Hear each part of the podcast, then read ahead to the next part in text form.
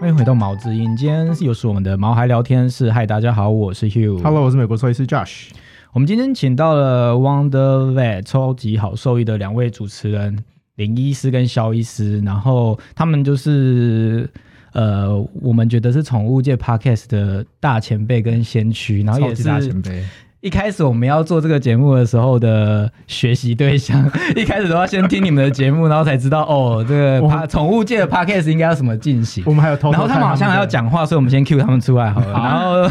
呃，我们就欢迎那个看他两们的林医师位，啊跟肖医师，欢迎。 Hello，嗨大家好，好。就是很高兴可以来这边。非常的开心，就是今天可以就很像是那种叫就是粉丝见面会吗？有一点，有一 点，刚刚哇，我们把自己抬得好高哦。刚刚开场前在闲聊的时候就觉得很不真实，平常都是用耳机听，然后今天看到本活尊活体 的，我会这样 形容吗？有一点紧张，有一点就是就是那个粉丝见那个偶像的感觉。那大家如果想要深入了解狗猫常见的啊骨科、附件科问题，要记得收听订阅五星 Wonder Vet 超级好兽医哦。那想问一下，就是你们是什么样的契机会开始经营就是 Podcast 做这个 Wonder Vet 超级好兽医？ 这个可以讲一集耶，真的吗？ 真没关系，那这一集就30秒这这一集就给你。 光这个就可以讲一集，好不好？在最一开始，我们是先做写那个网络上的卫教文章，嗯然后其实我们有一个假想，也不是假想敌，就我们有一个 我们 超真的级，有个敌人，对，我们有一是谁？个，是谁？这就这就不好不便说说 了。哦，好，反正就是呃，声量比较大的一个 也是宠物界的吗？对，对哦然好后就是他有时候不就好会说提提供一些，就是他们讲虽然是兽医师，但是他讲出来的知识内容并不是完全正确的，但是因为他 难声怪不量能很讲大， 哦对，但是因为他声量很大，然后我们就觉得说一定要。就是再给大家一个正确的知识来源，所以我们一开始就先写网络文章，然后跟经营 Facebook。但是因为我们平常根本都不太会经营这个东西，对，所以就是写了半天，然后都没有人要看，而且我们那时候很很疯狂，我们真的是因为全两个都全职，然后以前我们的工作地方是常常需要加班手术，我们那时候可能结束了十点，然后还去咖啡厅写文章，写到哇十十二二点点，，然后是回一个家，读书会的概念。很痛苦的读书 因会，为每个礼拜都要出都要两出，篇，对啊，一都到要出两文章。篇，哇，然后我写完他要看过，哦然后他写完我还要有，看过又，要政治正所确，以一人写一篇，然后再互相对就对了。因为反正写完了就是两边两个人都要确认说，哎，哦我看没有问题，然后你看没有问题，然后才能上，然后上了就没人 要看。对啊，所因以为没有就觉名度很没有知名度很难哦。对，所以我我们之前就是因为被被霸凌过，算是被霸凌了，得被什么霸好凌像被被过？挖出很多被东西声量 啊。哦，对啦，我也们那个时是，候真的是等于是被被骂的很惨，其实为什么？为什么？不是我们两个本人啦，是我们一群人，我们啊对，被骂的很。惨。然后其实等于是毫无还手之力。那时候我觉得所以你们希望建一个建立一个平台来做一个建立一个正向正确的的观念跟正向的声音。， 对正向的声音，嗯，应该是说，就是像如果嗯，在美国职业的话，就会知道，啊就是如果一般民众他们要搜寻就是相关的疾病知识的话，就会有像 ACVS 或是 ACVIM，他们就知道说这些是专科医师的网站。那上面其实就把所有常见的宠物相关疾病用。比较浅啊，相对没有到完全知识含量这么高的情况下，就是把它们全部列出来，所以这些民众呢，他就知道说，哦，我上这些网站啊，或是这些大学的兽医网呃兽医大学的网站，就可以找到这些疾病相关资讯。嗯可是你看，从中文的方面去寻找，是完全没有办法没找有到有公信力的平台嗯。那没错真的那我们就想说，那我们是不是应该要要来试成为那着？个公信力的品牌。也那是最远的目标。对啊，但是毕竟我们也不是在学术单位，那是但是就是尽量看能不能够往这个方向就是发展，所以最早就开始写文章，但都没有人要看。然后后来就过一阵子，我们想说，那是不是可以用别的方式来呈现？因为就像我们平常跟四主讲话一样，就是这些东西。叫他们回去看文章，他们也是爱看不看。那我们平常讲话，就是比如说一个疾病，就会看着的习惯啦，对我们看着习惯就会把这个疾病完整的讲完，讲完，然后嗯跟治疗有哪些选择他，们可以听懂，可以 get 到多少，我觉得很困三难，成吧，我觉得很困大大难概。三成。嗯，然后所那以你我会写成一张就是带回家的，我们那时候没有， 嗯，我偶尔会写几个重点上去，但是发现他们好像都还是没有办法那么理解，嗯所以我们就想说，那不然就用讲的试试看。哦，嗯，所以就是说，那反正我们用讲的讲破，讲破、什么就讲讲那破么，喉咙？对对对，我要讲那个，就是反正讲那么反久正，放在上面，你要听十次，应该也会嗯对听啊得懂的对对感觉对就我常跟他们说，你们听不懂就听十遍啊。嗯，对，所以就想说，那我们就可以试着把我们的文章内容用讲的方式，就是讲出来，然后他们可能也比较容易理解这样子。所以你们也做了两年多吗？还是三刚好年？刚满两满呃刚刚好满哦两两年年，刚好满两年，嗯 开始有所以三呃两年，那因为你们其实也是全职的医师，那你们嗯怎么有办法兼顾 podcast 跟就是工作跟家？庭，因为其实要做的幕后工作还蛮多的，要先做准备啊，然后要录音啊，要调时间啊，还要要剪接剪接啊，还有呃 social media 的维护啊， social media 的维护，我们有就在像维护吗？就就我是们 IG 啊嗯每个礼拜发文就是啊对啊。然后还有动态啊什么的，而且你们现在还有在写文章吗？很少， 嗯就会变成现 podcast 为主。对，因为写文章我们就很刁钻，所以就会一篇文章的产出其实蛮痛苦的。对，嗯，嗯，所以那所以用怎么讲的比较快，而且用讲的那个知识含量可以很很低，了解哦，就一次你可能只一一两件事情就可以讲一集了。对，因就为是你有各们种描述啊什么的。比较会闲聊。嗯，就换句话说，那因为其实我们在做那个内容的时候，很多时候我们是没 没有真的有 Round down 像这样子 round 对 down，啊，今天来收到这一份，我有点 有点我就突然有点紧张。 没有，因为你们是先驱跟前辈，我们怕做我们太要很做得很做的不专业，业会被，就是想说小朋友，你们这样子还敢邀请我们 来？真的啊你有仿刚已经就就够了啊。对，然后还帮我们印出来。我对啊刚突然本来没有紧张，突然有点紧张。 我我们们才要紧紧张张吧，吧？都要失眠了，好不好？对， 所以那就是刚刚还没有就是讲到，那这样子要怎么兼顾就是工作跟做 podcast？就下班之后，对，我们都是下班之后录，然后然后因有为他之前他小孩还小，所以就是他都回家先放倒小孩之后，然后我们再出杀出门来，出门就是处理这些事情，有可能一个礼就是拜，我写文章啊，或是录音啊，所以大概就是一个礼拜会有一一天天到两天吧，到两天，对啊就是可能工作时间会是九点半到十二点这样子，嗯，晚上、哦对嗯。对对，所以但是好像还好，对不对？蛮有效率的，就是可以在四个小时内完成一周。哦，没有，啦，剪辑的部分就我自己回家剪了，哦，所以录完之后就是后置那边是我的，然后结束之后就丢给他，然后上文章就他弄的。这样子是需要蛮大的热情，在下班之后牺牲自己的闲暇时间来做这些东西。有可能就是没有其他事情可以做， 我不信，你们就是为了想要，就是大家四组都一起进步，还有受益界吧？我想，没有，我只想打败那个人而已，哎、这个要讲出来吗？ 只是这样子而已。那你们两个，就我们两个有时候会做到，就是快吵起来了。吵起来啊，你们俩怎么维持？我们可能就在背后说他坏话而已啊。吵我起来。我平常做在做工完作的时候都会正在在他面前就直接说他坏话啊、嗯，之前在写文章的时候比较容易生气，因为比如说我有吗还在上班啊，然后很累，然后他就一直传讯息啊，就一直连发，就说发了没，今天准备好了没，然后你的文章嘞，文章嘞，呀然后东他西就我现在呢？东西呢？一直传。然后我如果不看那个 line 的话，他就会传给其他的同事，哪些同事来说，哎，大家看好忙一啊下，他看一下 line 可以吗？哇塞，这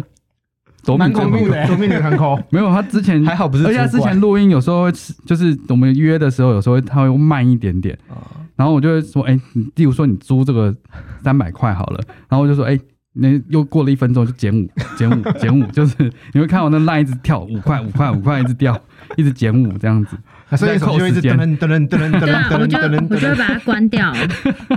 哇塞，肖医师压力好大啊、是不真是？的有点被那个同事霸凌的感觉说。什么？而且你看，你是五个字，然后就丢五个字，就丢五个字，就丢，不是打一段哎话再不是，丢我是一没有直丢，，他就一直丢，那讯息会一直跳，然后后这来就样直他才接会看关到 掉。啊，这样才会看到。就在录音的同时，你还同时做这件事没，有没有没有，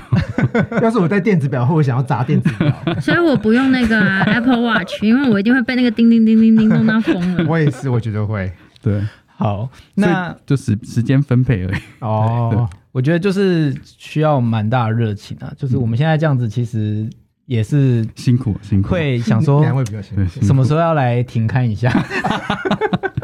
我们真的真的没有停过哎、很怕停刊就没有人要理我们了。对我我们们之前有一度是真的好想要休息，我们就会密集的先录一一两个段礼拜，然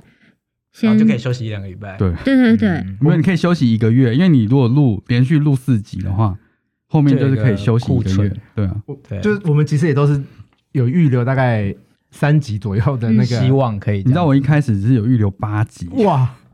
然后先上新的，然后不想录的时候丢旧的。就是当 backup，哎也很好哎，嗯，可以哦，可以试着试试看。好，嗯我们终于要回归正题了，小意思要说什么？没有没有没有，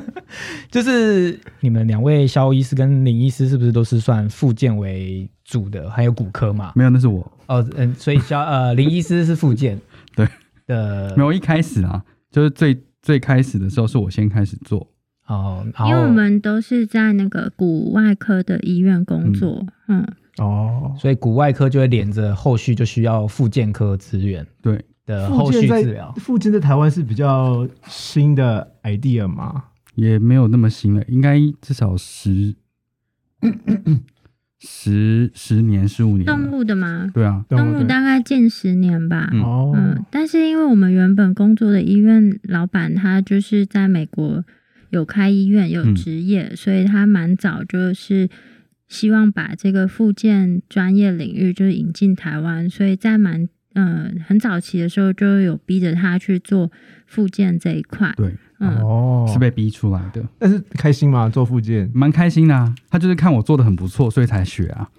哦，哎，我看小意思哦你也干嘛？有，我你真的很贱，欸你什么都要先抬你自己一下，你讲我就讲我、啊，就是 呃，就超重伤的两两方面，一个被抬高，一个被降低。我觉得我们俩再来看戏的，好好玩 哦。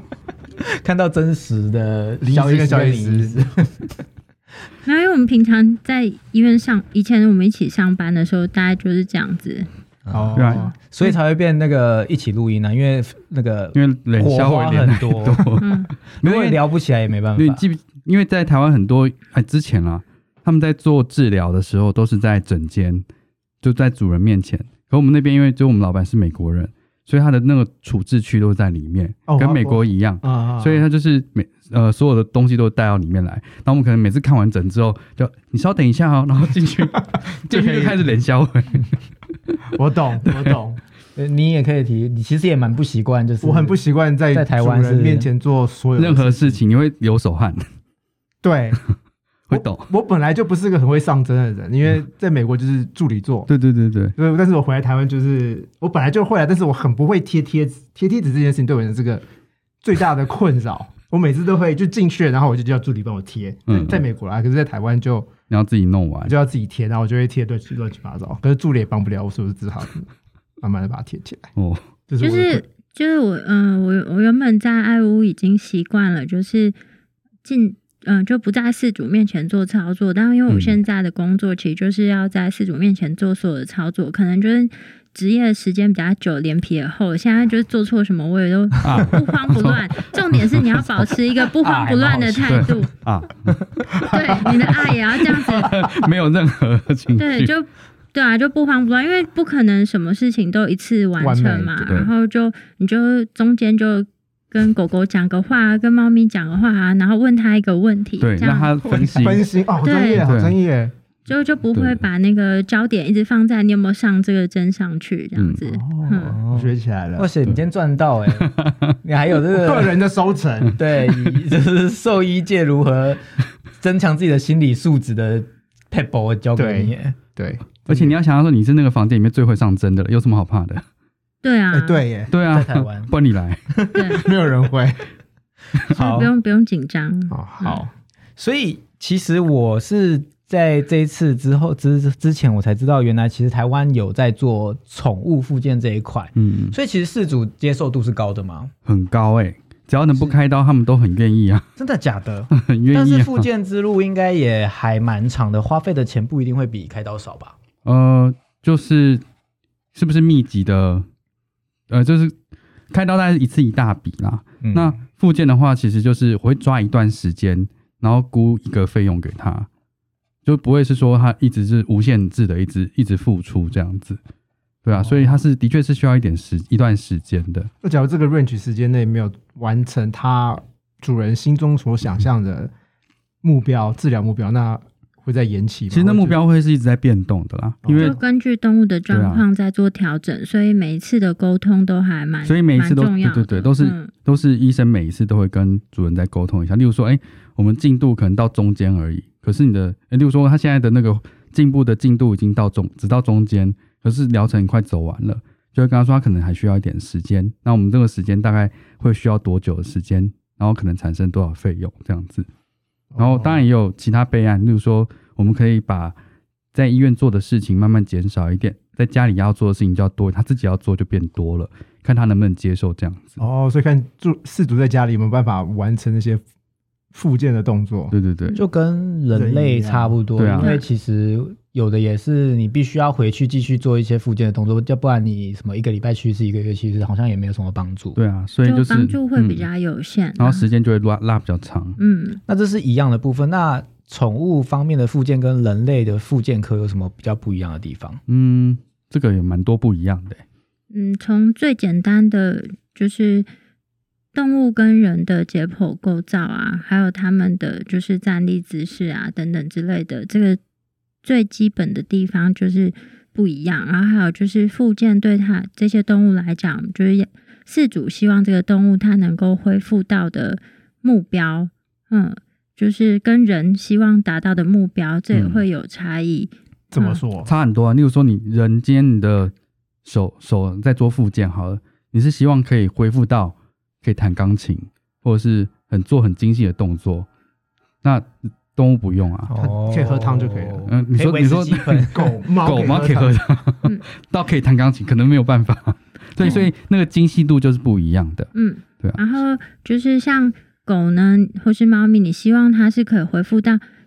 嗯、维持一般日常生活，或是它可以有更激烈的，就是呃活动，或是它是需要到专业的那种运运运动动。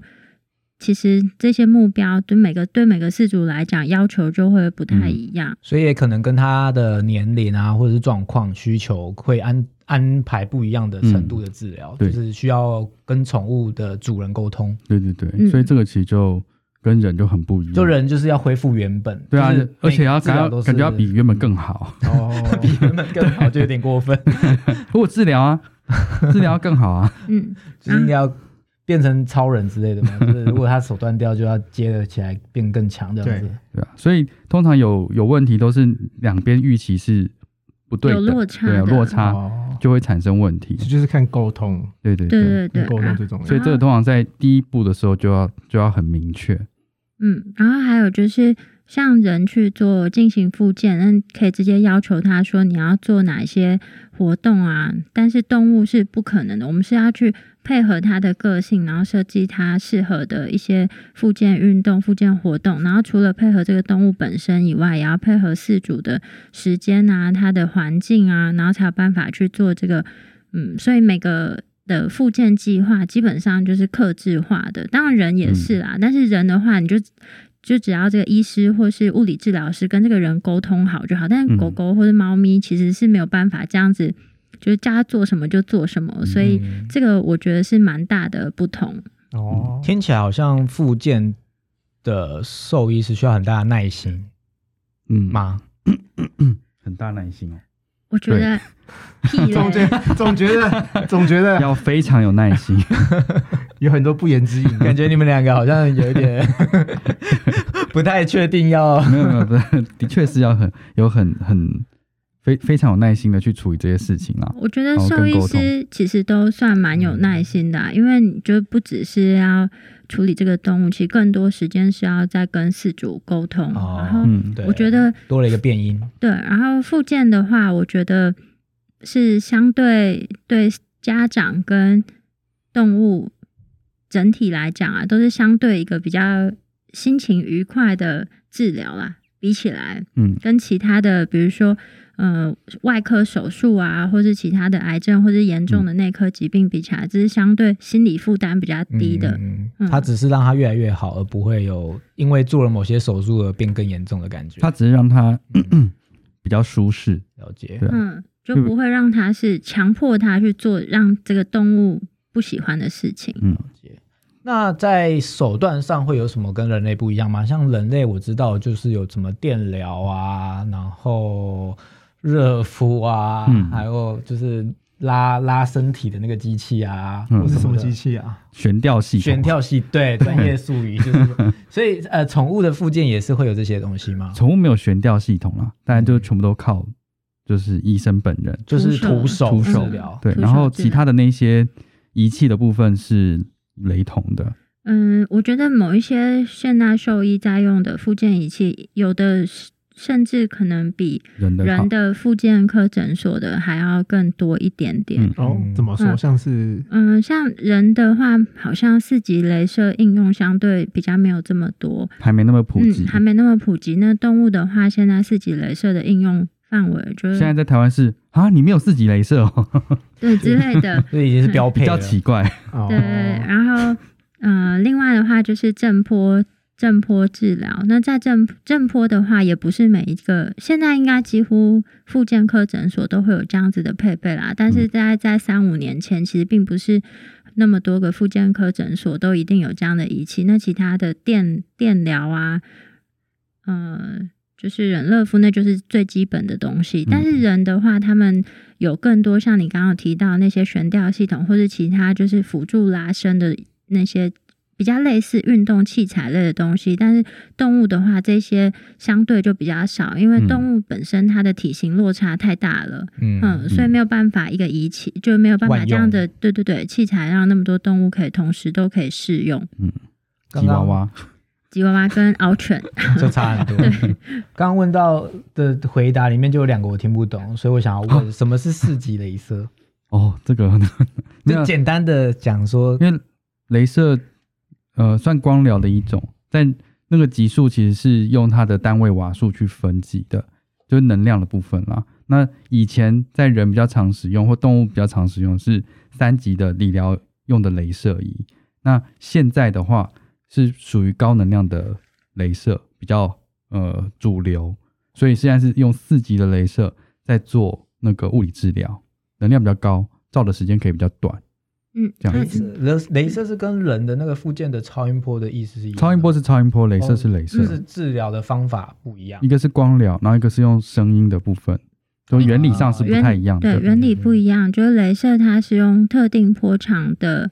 呃，用特定波长去诱发，就是身体里面一连串的一些生化反应，那它可以得到达到，比如说减低炎症反应啊，然后让它舒缓疼痛等等之类的效果。嗯然后这个就是在动物身上，它可以做的应用治疗范围就是相对比较广。那嗯根据就是刚刚提到，就是不同分嗯、不同级的，它就是能量的差异性，所以在治疗的时间上，我们可以就是让它缩得更短，嗯然后但达到一样的效果。就更有效率的意思。对对对而且所以对，刚刚说的震波治疗又是什么？可以用在什么样的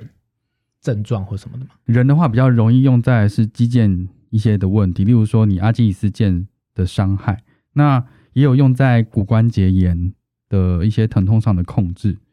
对，那所以说这个震波其实是用在像这样子类似比较慢性的疼痛上面的。哦然后可以像，例如说已经粘连的一些组织，可以用震波的方式去做治疗，看看它等于是有引起部分炎症反应之后，看这些组织是不是能够松开一些。然后另外就是可以达到骨关节的一些止痛的效果。好，我们不小心问的太专 业了，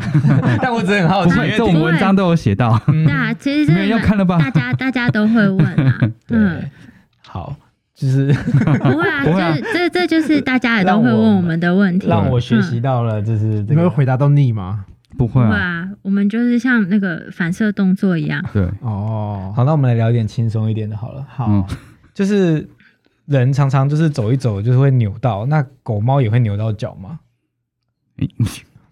干嘛？你自己查嗯的，你 自己讲。没有，因为今天我就是就看了这个问题，因为我们其实在来之前我们有稍微蕊一下嗯然后就我们就是讨论的这个问题，就先来定义一下，就是扭伤到底是什么样的是什么意思？好，对因为其实我们一这个直扭在伤的定义啊，其实跟我们自己，因为我原本就刚刚就呛他说哪有这种扭伤，但其实我们查了一下卫福部的关于扭不是，伤因的为定义，我刚刚就说，我说扭伤，说韧带也有可能就是扭伤，就是受伤啦，受伤但是不或会断断。掉之类的。对他然后刚说刚扭伤哪会断掉？所以你有卫福部怎么说？卫我福们部来是这看一样下说卫的， 福部的定义，我看一下， 我刚刚放哪里我忘记了。放在我们那个这个，我再给你看一下。好专业 哦所以他们为我们这个还先吵了一架。就是你看，因为有有时候你没有问问题，其实你不知道，哎、其实我们对这个定义没有那么熟悉。像我就是们在想的这我们我件们事想的情，事情可能跟家长想的会有点落差，所以我对啊们就希希望大家是在所以它同一个扭伤的定义，卫福部是说关节周围的韧带发生断裂称为扭伤，这是它的定义，我以为只只是是不是发言我以为就只是个 就是 就随便讲就讲。就是是发个 friend 啊对这样子，对对对对啊，怎么会想到所以 spring 不是扭？所以它这边的扭，就中文的扭伤，它是这样定义的，有这么跟我们讲的严重哦 sprain 是不一样的。因为我们的 spring 就不是那个啊，我们的然后对我想你想象象中的其扭实是伤？拉伤，哦他说肌肉肌腱的伤害称为拉伤，然后拉伤可以分等级的，所以其实不是扭到脚，是拉到脚。可以这样说。嗯对啊，哦中文跟英文的差异。对，所以你的诊断如果是扭伤的话，其实是比较严重的，就是要外科就是啊啦，要 扭断了了吗？ 肌腱要治疗，就是要把它弄在一起，才是真正的所谓定义的扭伤，是不就是你的脚被人家砍了一刀，然后你的肌腱断了，就是扭伤。可是那叫听起来好不那叫严断重脚哦。啊他说的是韧带跟韧带肌腱是不一样的，嗯韧带是哦，tendon 跟 ligament Yeah，啊我知道不一样我知道这是不一样的我知道对对对对，又不一 样了，一个所以是它粘骨头，一个是连肉肌肉， 哦。所以那是不一样肌腱跟韧带的。不一对样。对对对，好，所以啊你们扭伤你是用在骨头的，们 你们懂就好了，我不需要懂， 太没有太就太是深奥没了。有啦。我觉得其实我们就因为这这个字刚吵了半天，所以我们才去 查。但我想一般人认知的扭伤，应该就只是拉伤肌肉的部肌分肉的应该是拉伤而已。了解嗯，对，好，所以就是我们 所以狗猫会拉伤嘛？我觉得有这个构造就是会有嗯，但是发生的机会应该很低。就比我们想象的还要低很多。那一般来讲，他们会有这种拉伤，比较是会在那种呃运动犬或是工作犬，因为他们嗯可能需要做一些高强度的运动，重复性的一直去执行。在这种情况下，他们是比较有可能有这些拉伤，或是我们俗称或者我们想象的扭伤这样的情况。哦但是一般的日常活动，或是稍微出去跑一跑，其实并不是那么主人都常见跑不太起来了，他们还可能拉伤。台湾有运动犬吗？台湾有 Greyhound 没那种比赛吗？没有台啊湾，没有。我说你自自己就带他那边小跑步，或者是你根本就用走的，然后他说他会拉伤，怎么可能？对啊，所以其对啊实几率是不大的。几率不高。嗯，相对几率比较低。嗯那骨折的话，一定要手术吗？还是可以用石膏就好了？嗯，这个就是要看你骨折的定义定吗位置跟定义。没有，嗯，就是骨折，一般什么脚断、手断就是骨折，对吗？四肢长骨的话，就是这样就那呃胸骨裂掉算是骨折算吗？骨折啊，也也是是骨骨折啊折骨骨，但这就不用。例如说你肋骨断了要去接吗？不用啊，对啊，不用去接，你知道吧？不用。 我知道啊，但呼吸会他要怎痛。么他要怎么接？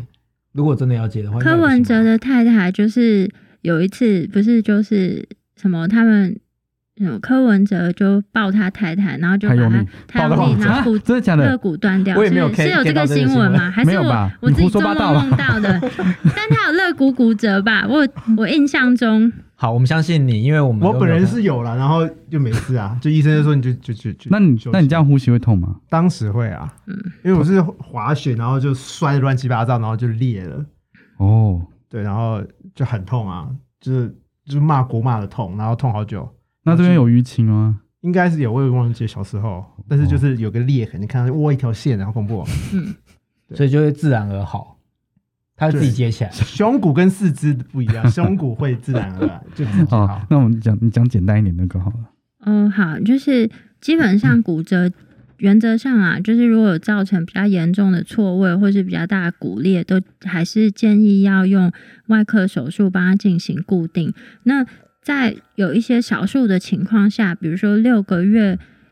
呃六个月龄以下，然后是那种很比较小只的狗狗，如果它的骨折是没有造成严重错位的情况下，有很少数是有可能只进行外包扎固定。然后让它恢复，或是说它的骨头只有某一些裂痕，但是没有造成完全的断裂。那这种情况下是有可能就是只用石膏，嗯、所谓的石膏，或是说比较硬的这种外包扎稍微做固定。嗯但是这个在病患的筛选上是还蛮重要的，所以一般我们都还是会跟饲主讲的建议是，原则上就还是要进行外科手术，你才能达到比较完，嗯、就是比较良好的稳定性。嗯，比较可预期啦。 对，然后因为这种病例筛选其实嗯就是算是兽医师的专业部分，有时候就不会跟他讲那么多废话啦。嗯，然后他就会问网友说：“哎，那为网友说那个只要包扎就好啦，当然不行打啊，石膏就好啦。当然不行啊，歪掉谁负责？ 因为网友不会赔。哦，我又想到我们之前讲过那个很可怕，就是有有人就带他的狗去给，原本只是看起来只是 这个很惊很惊人人哦，哦！他那原本只是看起来好像没有到错位，可能就真的只要他我们讲的外包扎，其实是要有软包扎之后再固定，不能用硬的东西直接压在皮肤上。嗯我最近遇到一个很可怕，可以就整个都烂掉的也有。因为就是硬的，然后顶到，对对对对，然后就嗯整个烂掉的那种。那我要讲的是另外一个很可怕的是，它就是原本还没有错位，然后带去给什么敲骨有国国术馆的国术馆可以看你是说宠宠物物国对术不馆是吗哦，，是人的，哦哦哦，所以都要瞧一瞧。哦，好，没问题，那我已经瞧回来了，就一照一双把怕把就两边都接反了，就是因为他们的结构跟我们结构是不一样的。所以对我的意思是，他带宠物去给人的国术馆瞧，对，我不知道国术馆可以看宠物哎、好像不行啊宠 物第一个不行就这个，第二个不行这是蛮强的、第二个欸。不行是他把它接反啊，不是接反，他把它把它弄错位就了，是两根骨头是互相接反的嘛，就是错的。哦错位。就本来可能可以包扎的，现在就可能还是要手术就了。要打断然后重接哎、的，不用，他们不用真的接起来啦，哦他就是、 他就是把它弄成错位的了。哦， 对，然后我想说，想象可以过，可以想象那个过程是有多痛的，因为我们在做它任也没何有止痛吧？我相信不可能国啊术馆是没有麻醉对的，啊，不可能啊、直接硬凹 它。对，啊把它打打到没有痛感觉，这样子它是咬吧？是狗还是猫啊？是狗吧？是狗，对，我们是看人家分享那个这个案例，蛮夸张哇，的、好欸。恐怖哦！超恐怖的。那就是骨折手术好之后，还需要做复健吗？可以不要复健，就是直接只要手术就可以了吗？看你对它功能性的要求啊， 你可能只只要它能够撑得像拐杖那样也可以，就看你对于这个术呃术后的恢复的要求有多高了。因为现在目前的那个对于医疗的概念比较好，所以通常会希望说在术后的肢体功能能够尽量恢复到完全正常。对啊，所以如果说是希望到完全正常的话，还是会建议要做复健，而且我们通常会从手术完之后就开始，因为复健不是说只是帮他做这些呃只功能上的训练，还包含疼痛的一些控制，然后跟那个伤口还有组织的一些护理照护，嗯，对，这些都其实都包含在里面，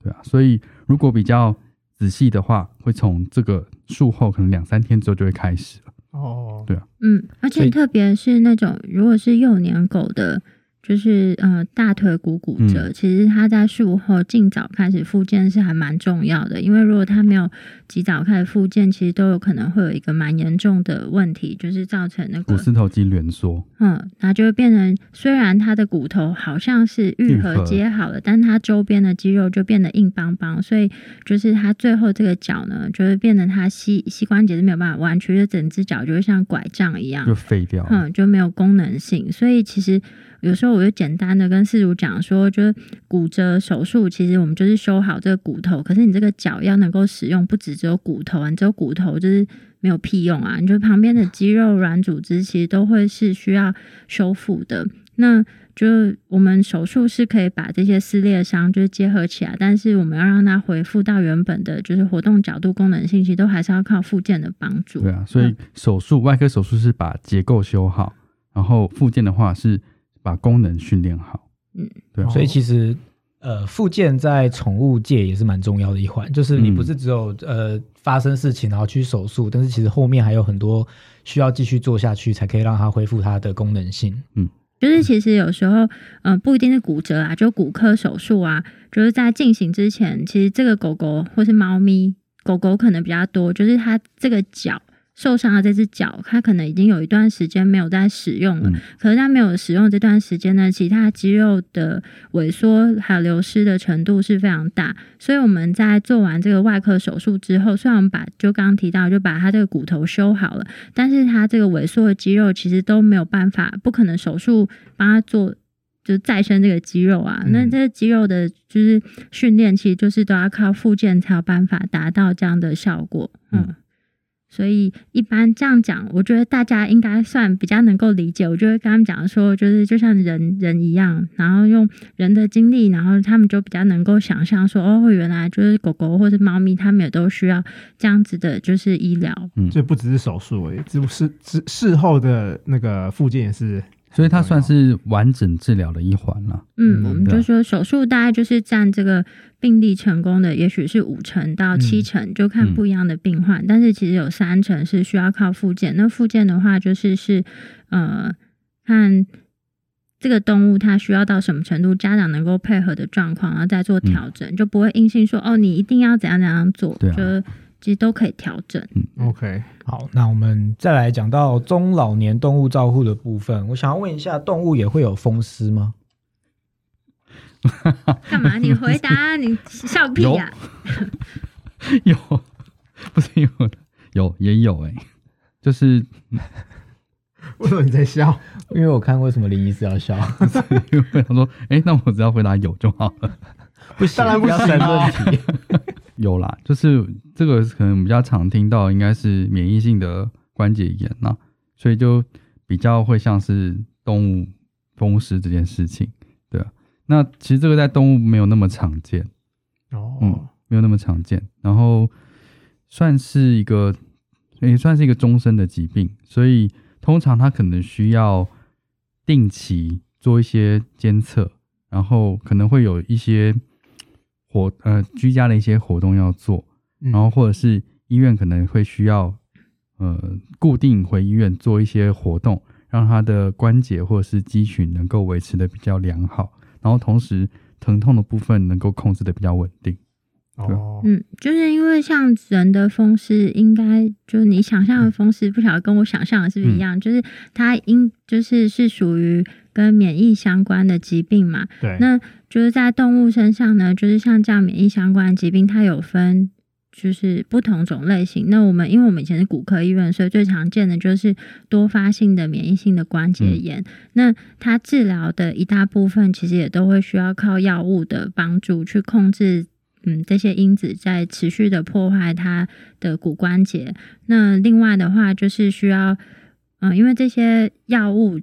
是没有办法让这些已经被破坏的骨关节再生恢复到正常的情况，所以它这些疼痛呢，我们就要用很多方法去减缓它的不舒服感。那复健就是一个减缓疼痛的方法，因为它也不可能一直吃吃大量的药物来控制这个长期疼痛。所以碰到风湿，你们也也不可能就是请他们回去看内科，你们就会默默哎收下。其实是其实是互相配合的，哦，嗯所以说他可能原本在内科做这样的控制，然后到复健科可能可以增加一些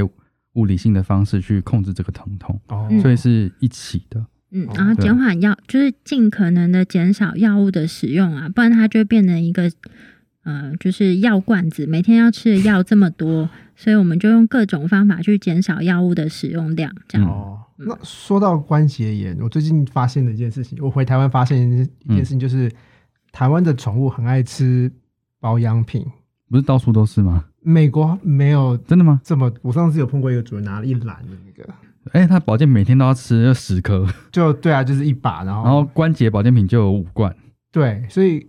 关哦，所节以炎动物也有维骨力哦。有哎、维骨力有用吗？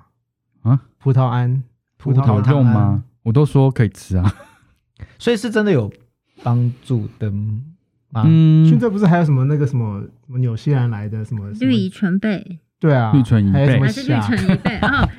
我记不起来。绿醇一还有倍，什么磷虾油 Green muscle，嗯，对。这些，这都是不同功用，但是都可以。但你就想说这些都是食品嘛？食品通常是在你有症状发生之前使用的，那所以保养的东西其实是像这样子的使用时机就是那个。但如果你已经开始有疼痛不舒服产生的时候，吃这个原则上应该帮助是有限的。哦尤其是真的痛到有跛脚的情况的话，然后很多时候，很多时候他们看到的跛脚是急性期，那那时候其实你不管给什么，可能隔个一周两周，它看起来就是会比较好，所以不一定真的是你吃了那个保健品让它变好的，可是主人都会结果论，就是嗯他、可是这很容易啊，就是不管怎样都有可能啊，嗯，对啦，对啊，所以我觉得那个安慰剂效应可能稍微比较多一点啦，所以这些保养品的关节炎的保养品可以吃，但是是要在发生前就要开始吃。症状发生前就可以开始吃。例如说，他今天确定他有呃膝盖骨异位的问题，好了，那这个其实就是它本身结构就有异常，它活动其实就是会一直磨损它的软骨所以面，迟早会有关节炎，就是一定会有，只是说多多早开多呃多早开始跟促进展的多快多速，快，对这样对对，子所以它其实是可以吃的，但是没有任何证据证明说你吃了这个它会有延缓多快带多好的效果。它可能可以提供，就有有些成分它是有有 paper 说它可以降低炎症反应的，不是哦增加关节囊液里面的一些成分，对，嗯，那这个我相信它是有帮助，但是没有直接证实说这个东西一定可可以以确延缓实哦多啊，可以延缓的多多有效这样子。哦。哎、但我有点好奇的是，台湾是不是相对也是一个保健品，就是本身爱管制对啊管，制爱比较用爱用的保健品国家的国家就亚洲华都人是吧？是欸可是我觉得美国应该也是啊，你看那些药局里面到就一堆我成们牌嗯不是的去保都是健，都是整都是去美国整栏扫都是保健健品可以，吗你啊会。说是 是成药。我在美国最爱吃是成药，因为看不起医生，嗯，所以就自己拿这 个，然后又拿那个，然后又拿那个，哦，头痛就吃它 Ibuprofen 一对堆啊对对对对对，西多米诺粉就自己吃，对啊全部都自哎、己吃但是是不是在美国的饲主他们相对比较不会自己买成药给动物吃啊？会耶，我婆婆也会我给就也会给啊狗狗吃的西多米诺粉啊，所以其实都有就来啊，急诊了。嗯所，以其实都有啊，就蠢的毕竟不蠢人不分国籍啊，哎，这不是吧？ 就是看病贵啊，美国是看病贵，好不好？台湾看病又不贵，对啊，美国是看病真的很贵，然后、嗯 然后美国还有就是我有碰过主人给那个，就是他主人是流浪汉，然后他的毒品不小心被狗狗吃到，哦，哦，对，或是主人的大麻饼干，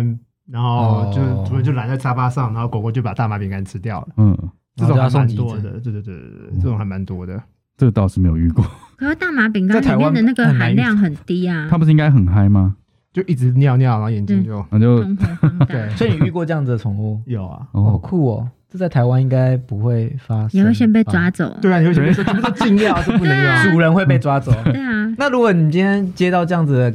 那个动物，你会报警察吗？他不会说吧？而而且且你它的症状看起来就因怪为怪的话，第一时间我们不会我们不怀会疑知是，道是这个，啊不会知道然后应该都是先支持疗法，对啊，哦对，嗯，没有解药啦，了解。那你怎么会知道？问他的，对，有些有人会说，主人会说，啊哦嗯你哎、你是在哪一个城市？在 L A，哦，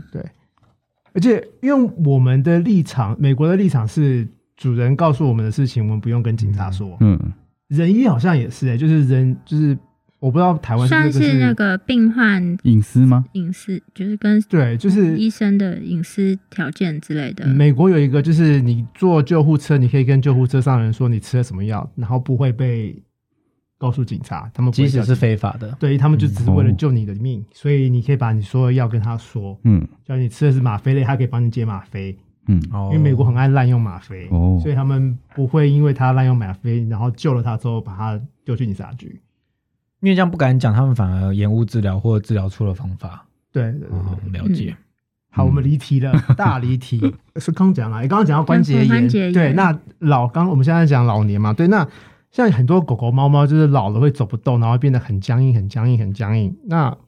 就是有一些是肌肉退化，有一些是关节炎的问题。那有附件可以帮它吗？还是主人在家里有什么事情可以协助他们把那些肌肉的 mass 再找回来？其实一样，就是